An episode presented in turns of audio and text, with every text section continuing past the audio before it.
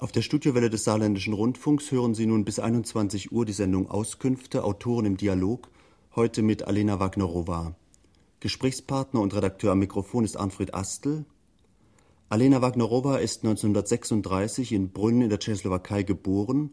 Sie hat in Biologie promoviert und später in verschiedenen Berufen gearbeitet, etwa als Fachkraft für tierärztliche Medizin oder als Dramaturgin eines Theaters für Kinder und Jugendliche.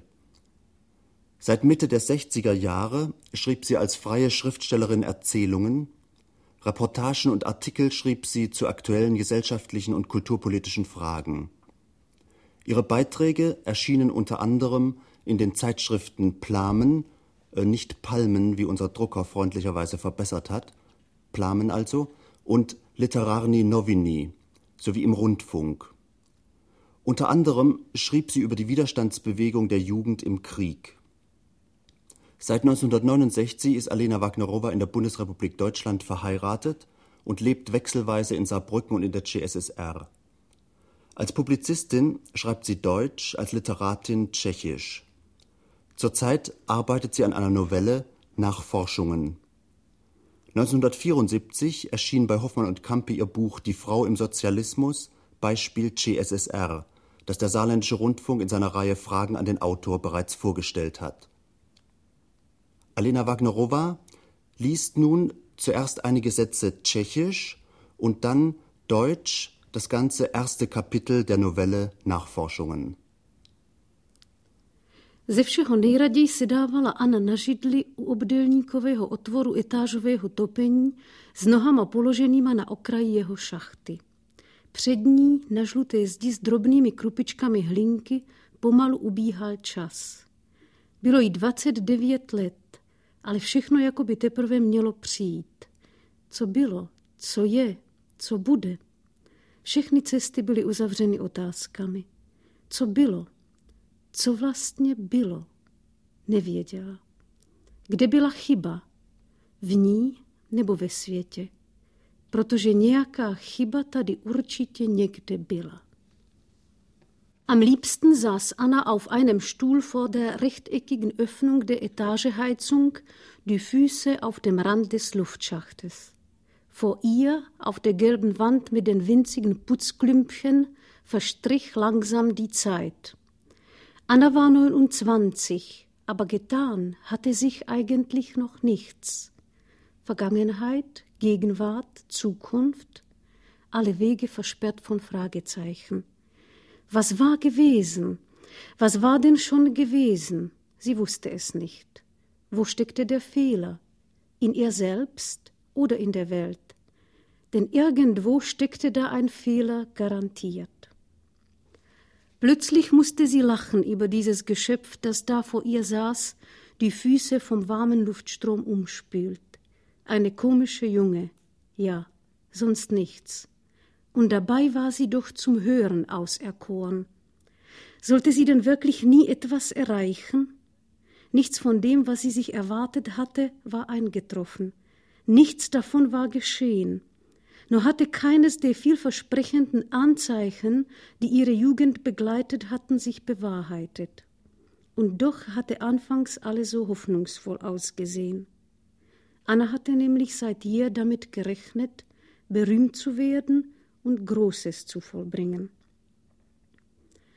Begonnen hatte es in der ersten Oberschulklasse während einer ausgefallenen Unterrichtsstunde. Das Schuljahr war fast vorbei. Da keine Lehrkraft mehr Versäumtes nachzuholen brauchte, führte die Turnlehrerin die Mädchen auf den geräumigen Hof, in den die Schule sich mit der Feuerwehr teilte, und überließ sie dem Spiel Personenraten. Zuerst ging alles gut. Annas Mitschülerinnen begaben sich eine nach der anderen hinter die großen Flügel des Hoftores, um dann vor dem Kreis der übrigen ihren Scharfsinn und ihre historischen Kenntnisse zu beweisen. Aber schließlich, etwa in der sechsten Runde, geschah es. Einer Schülerin, ihren Namen hatte sie längst vergessen, wollte es durchaus nicht gelingen, eine offensichtlich berühmte Person zu erraten. Alle begannen sich schon zu langweilen. Da neigte sie, wohl in Anbetracht der schwindenden Aufmerksamkeit, den Kopf ein wenig zur Seite, kniff leicht das linke Auge zusammen und sagte, ein bisschen unsicher, ein bisschen auftrumpfend, wie von ihrem eigenen Geistesblitz überrumpelt. Ist es vielleicht hier die Anna? Daneben geraten, klar. Sofort erhob sich auch der Einwand, man rate doch berühmte Personen. Aber die Raterin vor dem Kreis der Mitschülerinnen ließ sich nicht beirren. Die Anna wird bestimmt einmal berühmt. Warum brustete niemand heraus? Warum lachte niemand? Vielleicht wäre Anna noch zu retten gewesen, aber alle nahmen es als selbstverständlich hin. So hatte es sich zum ersten Mal gemeldet. Anna selbst war darüber gar nicht sonderlich erstaunt. Sie hatte das Gefühl, hier sei nur ausgesprochen worden, was sie ohnehin längst wusste. Andere wussten es also offenbar auch. Sie musste irgendetwas an sich haben, woran jeder es merkte. Warum hätte ihr sonst drei Jahre später der Pfarrer einen so verpflichtenden Konfirmationssegen zugedacht? Niemand verachte deine Jugend, sondern sei ein Vorbild den Gläubigen im Wort, im Wandel, in der Liebe, im Geist, in der Keuschheit. Hatte etwa auch er das Gefühl, sie sei irgendwie auserkoren? Warum sonst jene so schmeichelhafte, eine künftige Ausnahmestellung geradezu vorwegnehmende Niemand verachte deine Jugend, das Anna so freute und über die so manches Missverständnis zwischen ihr und der Umwelt erklärte? Aus welchem Grund sonst die Aufforderung, niemand möge ihre Jugend verachten? Irgendwann in der Zukunft stand offenbar etwas bevor, das diesen Hinweis nötig machte. Fast hatte sie Angst daran zu denken. Später, als sie, die bis dahin nur Einser gewöhnt war, zum ersten Mal schlechte Noten erhielt und als auch noch andere Misserfolge sich einstellten, kam ihr allmählich Zweifel. Vielleicht war es damals der Mitschülerin gar nicht so sehr um Annas Berühmtheit, sondern mehr ums eigene Prestige gegangen. Vielleicht wollte sie durch die Hartnäckigkeit, mit der sie ihre Meinung vertrat, nur die Dummheit ihres Einfalles kaschieren. Vielleicht hatten alle Menschen das Gefühl, etwas Besonderes zu sein. Doch da nicht alle berühmt werden konnten, musste es bei einigen trügen. Sie versuchte, die Probe aufs Exempel zu machen, aber sämtliche Freundinnen beantworteten die gestellte Frage negativ. Nein, sie hatten nicht das Gefühl, dereinst etwas Außergewöhnliches vollbringen zu sollen. Das war ein gutes Zeichen, Indes ertappte nicht auch Anna sich dabei, dass sie auf die Gegenfrage antwortete, auch sie glaube nicht, dereinst berühmt zu werden. Anna schwindelte natürlich, weil sie sich genierte. Es ist leicht, insgeheim von etwas überzeugt zu sein, aber es ist schwer, es anderen einzugestehen, denn das Eingeständnis kann unversehens zur Verpflichtung werden, an der man womöglich einmal gemessen wird. Vielleicht hatten die Befragten auch nur geschwindelt, weil sie sich genierten. Vielleicht wollte sich, gleich Anna, nur keine zu ihren Wunschvorstellungen bekennen. Es blieb ihr nichts anderes übrig, als auf ihr eigenes Gefühl zu bauen, dieses starke Gefühl, das unmöglich trügen konnte.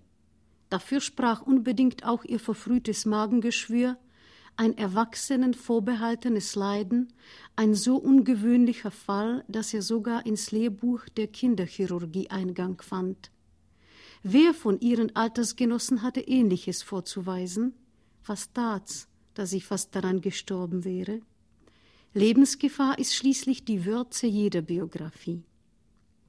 Und dann, selbst wenn alle anderen sich täuschten, denn irgendjemand musste sich täuschen, ihr, Anna, konnte so etwas nicht passieren. Für sie würde gewiss alles gut ausgehen. Sie war doch auserkoren. Sie würde vielleicht nicht einmal sterben. Zumindest konnte sie sich das überhaupt nicht vorstellen. Ihr, dem geliebten Kind, dem behüteten Ein und alles, würde ein bedeutungsloses Alltagsdasein erspart bleiben und stattdessen gewiss ein außergewöhnliches, erhabenes Geschick beschert werden. Es kündigte sich ja schon jetzt mit schöner Regelmäßigkeit an, in der großen Verheißung der Musik, die zu ihr sprach, ermunternd, zukunftweisend, erfolgversprechend. Ja, sie fühlte sich angesprochen. Und da sah sie dann, sie, die während der Konzertpausen so sehr unter ihrer Hässlichkeit litt, in dem braunen Seidenkleidchen, aus einem Kleid ihrer Mutter umgearbeitet und wie zum Trost am Hals mit einer schmalen Spitzenborte verziert, in der Hand Omas große Gobelintasche, die so gar nicht zu ihr passte, und das wusste sie sehr wohl. Da sah sie dann plötzlich vollwertig in einer Reihe mit all den anderen, von unbestimmten glücklichen Ahnungen erfüllt. Selbst eine Note, die einmal wunderbar erklingen würde. Als Kind war ihr allerdings auch die Arbeit in einer Strumpfreparaturwerkstätte bedeutungsvoll und außergewöhnlich erschienen. Da saßen reihenweise Mädchen an Tischen mit kleinen Nähmaschinen, den Kopf über Strümpfe gebeugt, die sich auf Metallzylindern mit elektrischer Innenbeleuchtung spannten. Mit den weißen Krägelchen an den glänzend schwarzen Arbeitskitteln, unter denen da und dort bunt geblümte Sommerkleider hervorlugten, und mit ihrer einheitlichen Haltung erinnerten sie Anna an ein Gruppenbild von Abiturientinnen. Ihre leichten Finger mit den langen, lackierten Nägeln, Annas Nägel waren rau vom Sand und hatten Schmutzrändern, außerdem waren sie kurz, der immer, wenn sie so weit nachgewachsen waren, dass es schon recht hübsch aussah, holte Mutter die Schere und schnitt sie radikal ab, Ihre Finger führten fantastische elektrische Nadel, mit denen die Laufmaschen hochgezogen wurden. Ab und zu erhob sich eines der Mädchen, begab sich auf hohen Stöckeln zu einem Schrank mit gläsernen Schubfächern, entnahm eine neue Strumpftüte, kehrte auf seinen Platz zurück, griff hinein und hielt einen duftigen Seidenbausch in der Hand und dann begann das lange gewellte Haar gleich wieder in langsamen Strähnen in die Stirn zu fallen, bis es schließlich, wenn es die Sicht behinderte, achtlos hinter die Ohren zurückgestrichen wurde. Anna hingegen hatte ganz kurzes Haar, oben auch noch zu einer blamablen Tolle frisiert, und war es einmal doch ein bisschen nachgewachsen, ging Mutter mit ihr zum Friseur, den es unbarmherzig stutzte, bis nicht nur die halben Ohren sichtbar wurden, sondern hinten am Hals zwei lange, hervortretende Sehnen, was besonders erniedrigend war, so dass Anna hinterher stundenlang in der Sonne lag, denn die Oma hatte ihr gesagt, Sonnenschein fördere den Haarwuchs, ebenso wie Karotten, die sie deshalb eifrig knabberte. Erst nach Jahren kam sie dahinter, dass sie auch hier einem Betrug aufgesessen war. Sie stand vor der Theke, die ihr bis zur Nase reichte. Vor ihr erstreckte sich die Zauberwelt der Erwachsenen. Hier war alles möglich: langes Haar, breite Gürtel, Perlenketten, lackierte Nägel, sogar Schleierhütchen. Alles nur Erdenkliche war hier gestattet. Sich vorzustellen, auch sie, die sich kaum die Schnürsenkel zu binden verstand, könnte aus dem Untertanentum der Kindheit in dieses Reich der Freiheit entfliehen und schlank, hochgewachsen, mit schulterlangem Haar an so einem Tisch sitzen, vor sich einen durchsichtigen Strumpf über dem Metallzylinder mit Innenbeleuchtung. Und es schien ihr durchaus lohnenswert, auf so ein Ziel, wie sie heute sagen würde, hinzuleben. Wer hätte dieses Glück, sich unaufhörlich mit Seidenstrümpfen zu beschäftigen, auch besser zu schätzen gewusst als Anna, bisher dazu verurteilt, dicke, gerippte Baumwollstrümpfe zu tragen oder Strumpfhosen, die nach wenigen Stunden so ausgeleiert waren, dass sie an den Knöcheln scheußliche Ziehharmonikafalten warfen. Aber als dann die Zähne zubeißen sollten, schnappten sie nur ins Leere. Was war mit jener schönen Welt geschehen, wo reihenweise ansehnliche junge Mädchen mit geschickten Fingern Laufmaschen aufnahmen? Wann hatte sich alles verschlossen? Wann hatte Gott, den es gleichwohl nicht gab, sein Angesicht von ihr abgewandt? Seit wann war sie verstoßen und verdammt? Warum? Oder schien es nur so? Vielleicht hatte sie nur etwas falsch verstanden, ob sich ihr die Welt noch erschließen würde, ob noch etwas kommen würde, oder sollte von ihr nichts anderes übrig bleiben als die erwähnte Anmerkung im Lehrbuch der Kinderchirurgie, noch dazu ohne Namensnennung. Alles verplätscherte und verstummte, bis schließlich nur noch Verzweiflung zu hören war. Was soll werden? Was soll denn bloß werden? Einstweilen war sie ganz umsonst auf der Welt. Mit der Vorstellung künftiger Berühmtheit hing für Anna allerdings auch die zwingende Vorstellung ihrer eigenen Hinrichtung zusammen. Berühmte Leute kämpften doch meistens für irgendeine Wahrheit und wurden auch meistens dafür hingerichtet. So lehrte es jedenfalls die Erfahrung.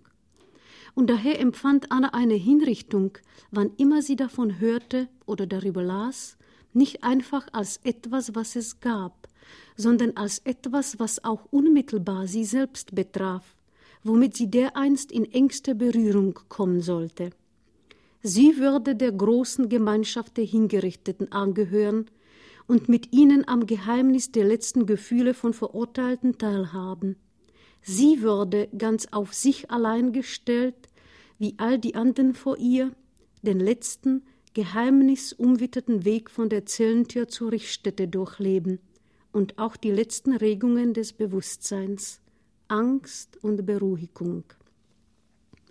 All das, was die zufällig im letzten Moment Geretteten niemals mitteilen können, da ihnen, eben weil sie doch noch am Leben geblieben sind, die letzte, wichtigste Erfahrung fehlt, durch die alles Vorangegangene erst seinen Wahnsinn bekommt, der jedoch zwangsläufig nicht mitteilbar ist. Mochte man sie hinrichten, in Wirklichkeit würde sie doch triumphieren, weil sie nichts anderes erwartet hatte. Mochte es so scheinen, als sei sie der Gnade derer ausgeliefert, die sie verurteilt hatten, im Grunde würden sie nur nach Annas Willen verfahren, denn sie hatte es ja schon längst gewusst und sich darauf eingestellt. Sie gedachte dem Tode auf der Richtstätte lächelnd gegenüberzutreten.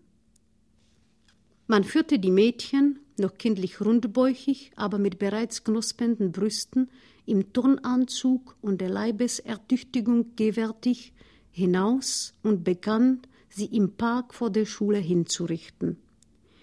Dort, wo die mit Alpenblumen bepflanzte Terrasse endete und der Rasen begann, hing in der Luft ein Galgenstrick, darunter stand ein Stuhl wie der, auf dem zu Hause die Oma saß. Die Sitzplatte war gelockert und lag wie ein Deckel lose auf dem runden Rahmen des Sitzes.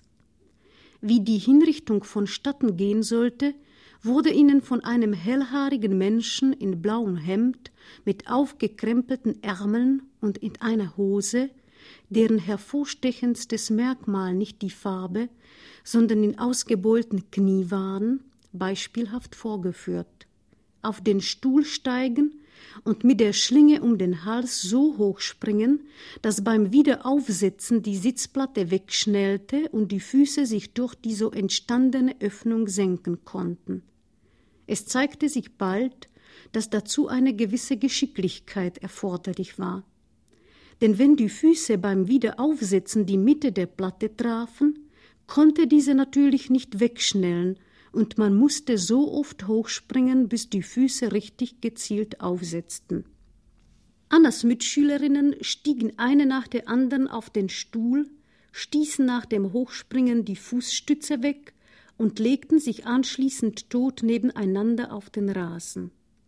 Sie waren mit einer geradezu feierlichen Hingabe bei der Sache, voll auf die körperliche Leistung konzentriert, anscheinend fürchteten sie den Tod weniger als die Blamage, sich ungeschickt anzustellen und dadurch ihre Note im Turnen zu verschlechtern oder sich den Spott der anderen einzuhandeln.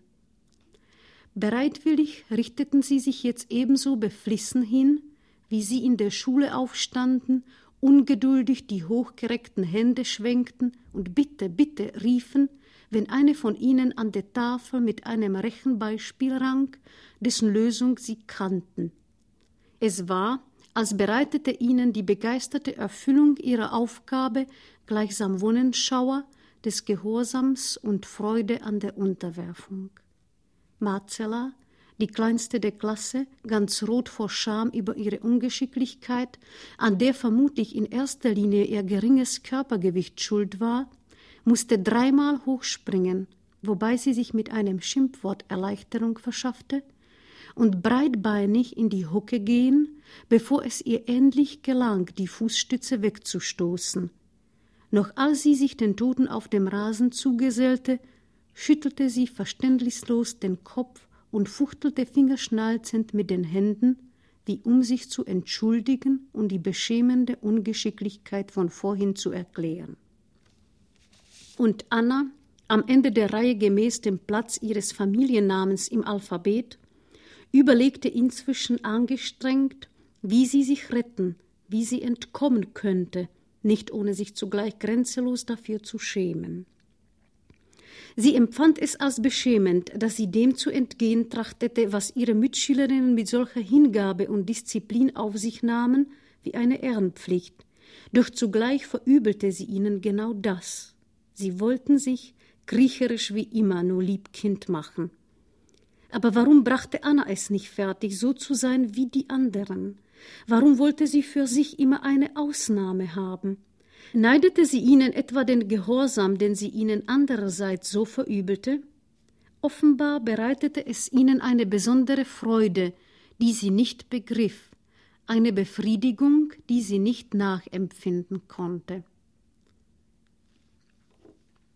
Dann kam sie an die Reihe, und weil zufällig niemand herschaute, ergriff sie die Schlinge wie einen Haltegriff, hielt sie einen Moment lang in Halshöhe vollführte pro forma und nachlässig ihren Sprung, ohne die Fußstütze wegzustoßen, und legte sich lebendig zu den toten Mitschülerinnen. Dieser Betrug verursachte eine beachtliche Aufregung. Sie spürte, wie die anderen untereinander gereizt flüsterten, ohne dabei den Kopf zu wenden, und wie sie im Geiste mit Fingern auf sie zeigten. Ja, die Anna, die muss immer etwas Besonderes haben, die Hände der Mädchen kreisten bei steif angelegten Armen wild in den Gelenken, und ihre Körper zuckten voll Verachtung regungslos vor Anna zurück. Wie die nackten Füße der Junggardisten, noch unmittelbar vor der Hinrichtung, angeekelt vor dem daliegenden Körper des Verräters Stachowitsch zurückgezuckt waren, der, wie sich erst nach langer Zeit herausstellte, gar kein Verräter gewesen war. Die anderen schlossen sie aus ihrer Mitte aus, wie stets, und bald klaffte zwischen ihr und ihnen eine merkliche Lücke. Und das konnte für Anna höchst gefährlich werden, denn retten konnte sie sich nur, wenn sie unauffällig zwischen den anderen lag, die einzig Lebendige unter den Toten. Solche Träume von Leuten, die auf ihre Hinrichtung warteten, von einer langen Reihe, die unwiderruflich kürzer wurde und schließlich fast an sie kam, die durch ihren Namen am Ende des Alphabets geschützt war, hatte Anna öfter, und jedes Mal wiederholte sich das Gleiche. Sie versuchte fieberhaft eine Ritze zu finden, durch die sie entwischen konnte, einen rettenden Ausweg von der felsenfesten Gewissheit erfüllt, dass ihr so etwas nicht widerfahren würde. Wieso bemühte gerade sie sich, der Hinrichtung zu entgehen, die sie doch als Bestandteil ihres Geschicks betrachtete? Ach, Anna wollte doch nicht mit einer folgsamen anonymen Herde gemeinsam mit anderen als eine von vielen hingerichtet werden. Sie wollte dem Tode einsam entgegentreten, sozusagen eine Hinrichtung für sich alleine bekommen. Doch auch in einem solchen Fall keine Hinrichtung ohne den Hintergedanken an Rettung. Anna rechnete nämlich damit, sowohl hingerichtet als auch gerettet zu werden. Denn zu einer Hinrichtung gehörte schließlich nicht nur der Henker, sondern auch jener Kurier, der im letzten Moment, wenn der Kopf des Verurteilten schon auf dem Block ruhte und der Scharfrichter zum Hieb ausholte, die königliche Begnadigung brachte und vielleicht sogar auf dem Wall mit mächtiger Stimme rief haltet ein. Da nun mit den tatsächlich Hingerichteten, die der königlichen Begnadigung nicht teilhaftig geworden waren, weil der Kurier sich verspätete oder erst gar nicht eintraf, noch niemand gesprochen hatte, mit den Geretteten hingegen doch, gewann der Gnadeakt an Bedeutung, ja es schien, als werde er fast regelmäßig gewährt. Übrigens Hinrichtung das war doch auch Vaters weißhaariger Mitschüler, der geholfen hatte, sie zur Welt zu bringen und der, wie daheim häufig zu hören, im Ersten Weltkrieg irgendwo tief in Russland einen ganzen Tag lang auf die Exekution gewartet hatte und dabei ergraut war. Schon das ließ sich als wichtiges Vorzeichen deuten. Anna stellte sich, als sie klein war, wiederholt die Frage, wie sie wohl zur Welt gekommen wäre, wenn man ihn damals hingerichtet hätte. Wer war das eigentlich, dieser Kurier, der immer im letzten Augenblick eintraf? Sein Name war Aufschub. Ohne ihn gab es keine Aburteilung. Aufschub, der die letzten Momente endlos hinauszögerte. Noch musste eine Menge Formalitäten erledigt, eine ganze Reihe letzter Fragebogen ausgefüllt und unterschrieben werden, was in einem großen Amtszimmer vor sich ging wo ein verwinkeltes Geländer einen auf Umwegen von Tisch zu Tisch leitete. Es war noch immer nicht so weit. Immer noch stand etwas vor ihr. Dann hatte sie plötzlich das Ende erreicht, den dekorativen Messingknauf am Ende des Geländers von vielen Händen blank poliert. Der Beamte am Tisch, hinter dem die Tür schon einladend halb offen stand, zum Hof, den die Strahlen der aufgehenden Sonne übergossen. Der Beamte fragte sie etwas, legte ihr noch eine Liste zur Unterschrift vor und sagte zufrieden So, das hätten wir. Doch nicht war zu nicht mehr geworden. Grenzenloses Grauen von der Unwiderruflichkeit erfasste sie.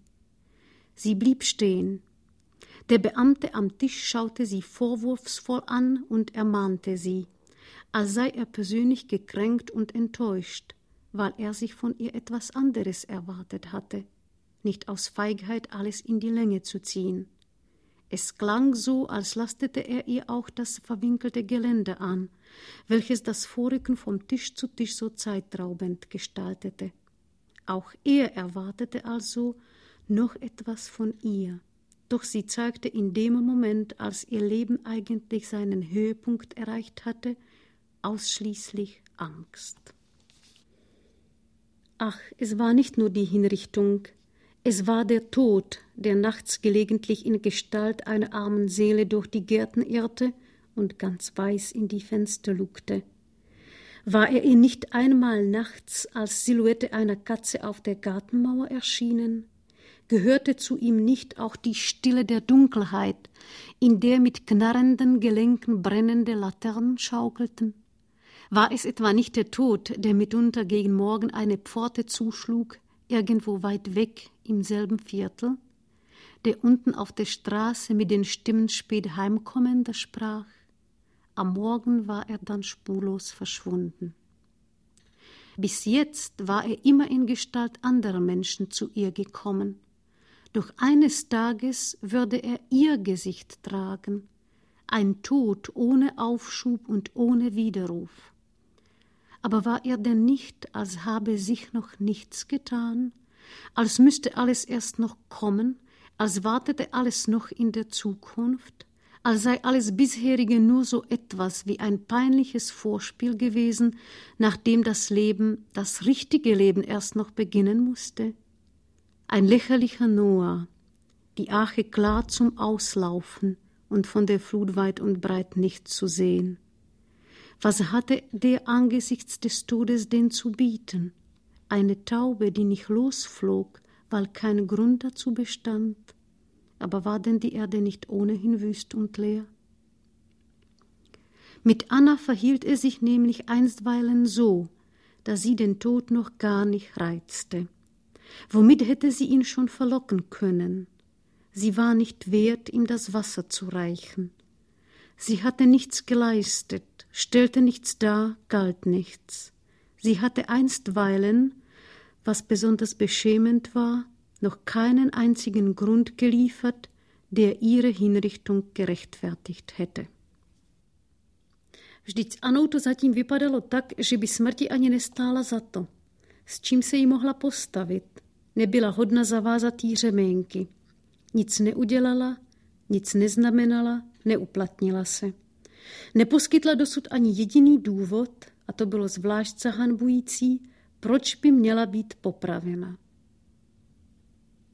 Alena Wagnerova, Sie haben hier das erste Kapitel Ihrer Novelle Nachforschungen vorgelesen, in der Übersetzung von Alexandra und Gerhard Baumrucker. Ursprünglich hatten Sie einen anderen Titel geplant, nämlich Fahndung, eine autobiografische Fahndung oder eine Fahndung in der Rückschau eines Mädchens, das uns hier vorgestellt wird. Das Mädchen ist allerdings schon 29 Jahre alt, heißt Anna. Es werden uns Einzelfänomene vorgestellt, Personenraten berühmter Leute. Anna möchte selbst geraten werden oder wird selbst geraten, weil der berühmte Mann gerade nicht geraten wird. Sie hat das Gefühl, etwas Besonderes zu sein. Sie hat aber auch die Schäden eines Kindes, das in dieser Behütetheit praktisch nicht vom Fleck kommt mit seinem Selbstwertgefühl. Sie hat bereits als Kind ein Magengeschwür und geht damit ins Lehrbuch der Kinderchirurgie ein. Sie hängt einer seltsamen Ideologie an. Sie meint, Lebensgefahr sei schließlich die Würze aller Biografie und sie denkt, dass sie so auserkoren ist, dass sie vielleicht nicht einmal sterben muss, so wie die ersten Jünger äh, Christi. Die erste Gemeinde glaubte ja auch äh, direkt erlöst zu werden, nicht sterben zu müssen. Aber diese Außerordentlichkeit wird immer wieder relativiert. Sie merkt doch eigentlich, dass sie hässlich ist. Sie hat eine seltsame Frisur, die ihr von den Eltern aufgenötigt wird. Es gibt da eine blamable Tolle. Und sie ist in diesem Widerspruch eines hohen Selbstwertgefühles, weil sie ein geliebtes Kind ist, das ein und alles ihrer Eltern und leidet trotzdem auf seltsame Weise unter dem Untertanentum der Kindheit, wie sie sagen. Sie muss dicke Baumwollstrümpfe tragen und ausgeleierte Strumpfhosen. Sie verfällt dann auf diesen Erlösungstrip der Hinrichtung. Sie spricht von der großen Gemeinschaft der Hingerichteten, die irgendeine Wahrheit vertreten und deshalb hingerichtet werden und besondere Menschen sind. Sie führen dann surreal ein diese veränderte Sportstunde, diesen Turnunterricht, in dem die Qual des Turnunterrichts einer unsportlichen Schülerin sich materialisiert zum Terror einer wirklichen Hinrichtung. Erst nachträglich erklären sie diese surreale, diese surreale Einsprengsel als einen Traum. Immer wieder kommt das Moment der Rettung auf, ein Kurier, der im letzten Augenblick begnadigt, äh, der Kurier, der Aufschub heißt. Und am Schluss heißt es, dass sie den Tod eigentlich noch gar nicht reizt, diese 29-jährige Anna, die da vor dem Kamin sitzt mit erhobenen Füßen im Luftschacht der Etagenheizung. Es heißt, sie war nicht wert, ihm das Wasser zu reichen, dem Tod. Und was sie als besonders beschämend empfunden hat, sie hatte noch gar keinen Grund geliefert, der ihre Hinrichtung gerechtfertigt hätte. Äh, wie geht diese Geschichte weiter? Worauf führt sie zu? Ja, wie geht die Geschichte weiter?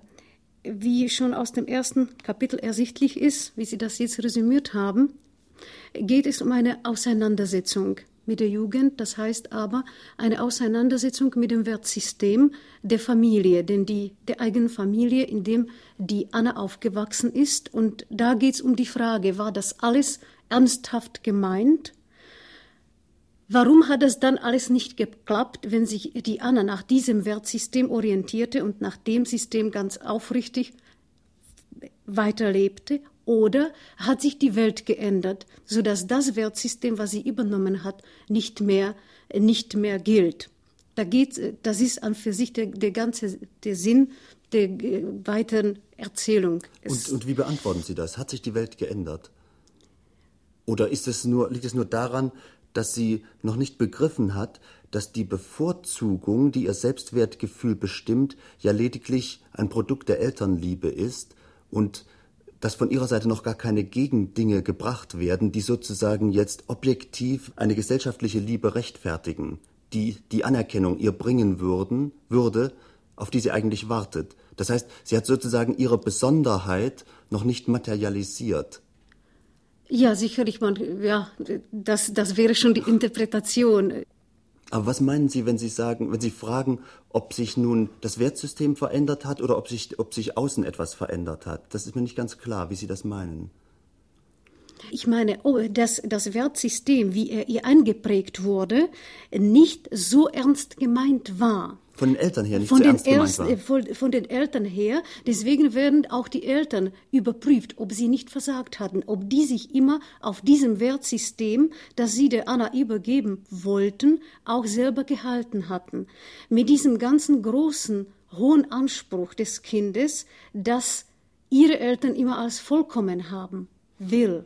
sodass Moral sozusagen sich gar nicht als die Einstellung und Anschauung der Eltern zeigt, sondern lediglich als Erziehungsmittel. Meinen ja, vielleicht das? könnte man das so interpretieren. Es ist immer schwer.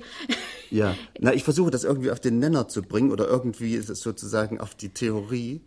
Ja, wenn wir das ganz auf einen Nenner bringen wollten. Ich habe jetzt neulich äh, von äh, die, die bekannte Studie von Klasens Familie und Wertsystem gelesen.